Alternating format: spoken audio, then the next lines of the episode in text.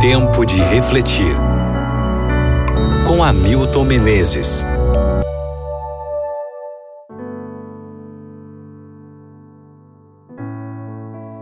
Salmo 127, versículo 2. Será inútil levantar cedo e dormir tarde, trabalhando arduamente por alimento. O Senhor concede o sono àqueles a quem Ele ama. Imagine como seria nunca sonhar, nunca ser capaz de pegar no sono, deitar exausto na cama, mas ficar com os olhos arregalados. Certamente isso seria um pesadelo. Uma doença muito rara, conhecida como insônia fatal, foi recém-descoberta.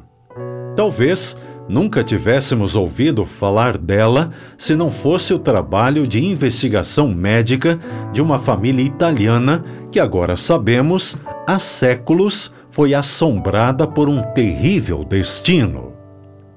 Ignácio Reuter é médico. Sua esposa Elisabetta vem de uma família italiana proeminente com raízes em Veneza desde o ano de 1600.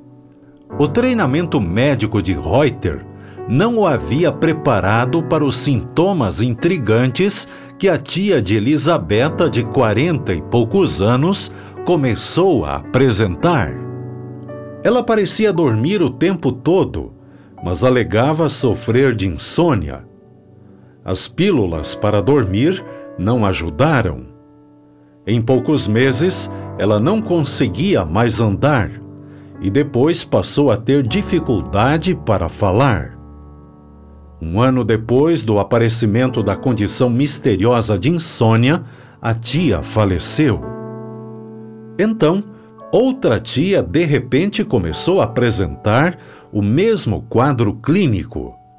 Os sintomas eram idênticos. Ela também faleceu um ano após o aparecimento da misteriosa enfermidade. Desesperado para encontrar o diagnóstico e a cura, o Dr. Reuter fez uma pesquisa nos antigos registros de nascimento e mortes da igreja local. Ao rastrear a árvore genealógica de Elisabetta, uma sequência começou a se destacar. A pesquisa mais tarde o conduziu para San Servolo, uma ilha próxima a Veneza e local do primeiro hospício da Europa. Os registros amarelados revelaram: os parentes de Elisabetta havia anos faleciam devido à insônia. Nessa ocasião, o tio Silvano fez uma visita aos sobrinhos. Parecia deprimido, ansioso, uma pessoa diferente estava com a doença da falta de sono também. Determinado a ajudar a encontrar a cura, Silvano concordou em participar de estudos clínicos realizados por especialistas em sono.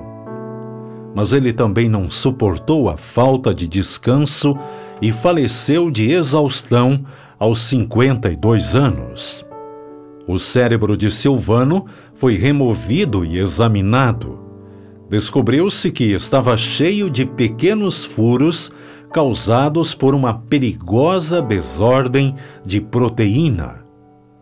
Hoje, os cientistas estão trabalhando para encontrar a cura para essa terrível doença hereditária. Dormir um dom da graça colocado em nosso sistema por um Pai sábio e amoroso. Não o valorizamos até que o perdemos.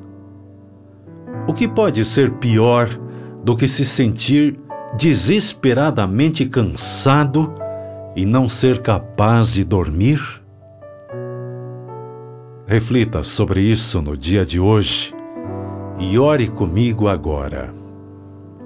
Pai, a tua palavra promete que o Senhor concede o sono àqueles a quem Ele ama. Por isso, nesse momento, eu quero pedir por aquele ouvinte que não consegue dormir, e tem noites de insônia.